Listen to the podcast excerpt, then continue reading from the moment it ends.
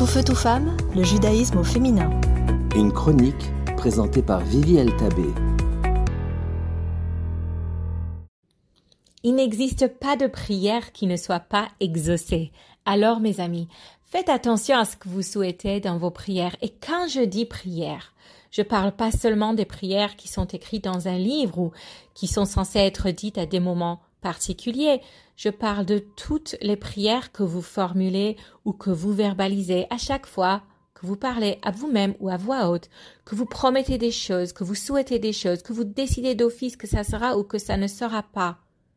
Quand vous dites ce que vous désirez être, ce que vous espérez, à chacun de ces situations, vous créez une prière. Une prière n'a pas forcément besoin d'être longue.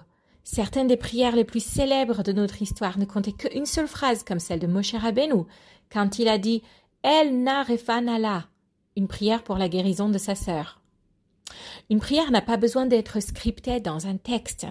Certaines des prières les plus marquantes de notre histoire étaient venues directement spontanément du cœur, comme Eliezer qui a demandé de l'aide pour trouver une femme pour Yitzhak.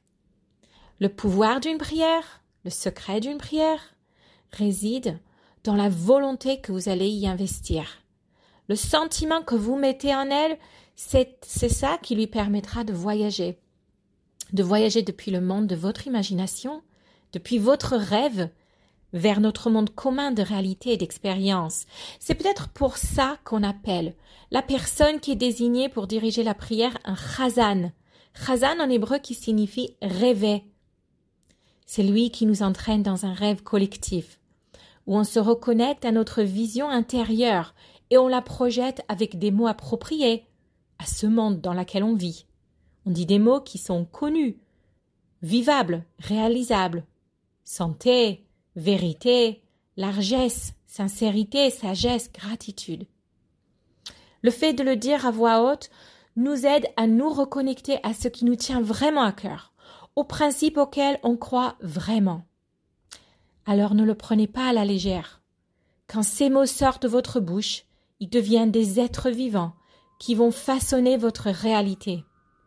Vous voulez changer votre réalité? Changez vos mots.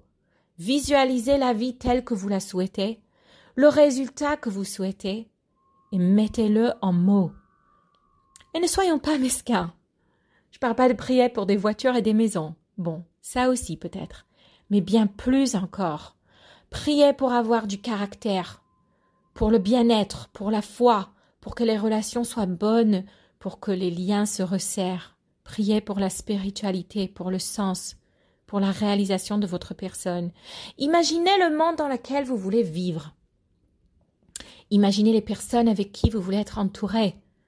Imaginez la personne que vous voulez devenir, auquel vous aspirez être. Imaginez les accomplissements que vous voulez réaliser et encore une chose, ne vous en excusez surtout pas. Vous connaissez ce refrain Oh, désolé Hachem d'en demander autant. Désolé d'être un tel casse-pied, désolé de vous déranger, désolé de rien. Vous rendez votre Créateur fier en essayant de vivre la meilleure vie possible. Vous rendez votre âme à l'intérieur de vous fier en essayant de vous lever de ce canapé et devenir le meilleur vous possible. Alors formulez ces mots, dites-les à voix haute. Croyez au pouvoir de vos prières, car comme disent nos sages, il n'y a rien de tel qu'une prière qui reste sans réponse. Tout feu, tout femme, le judaïsme au féminin.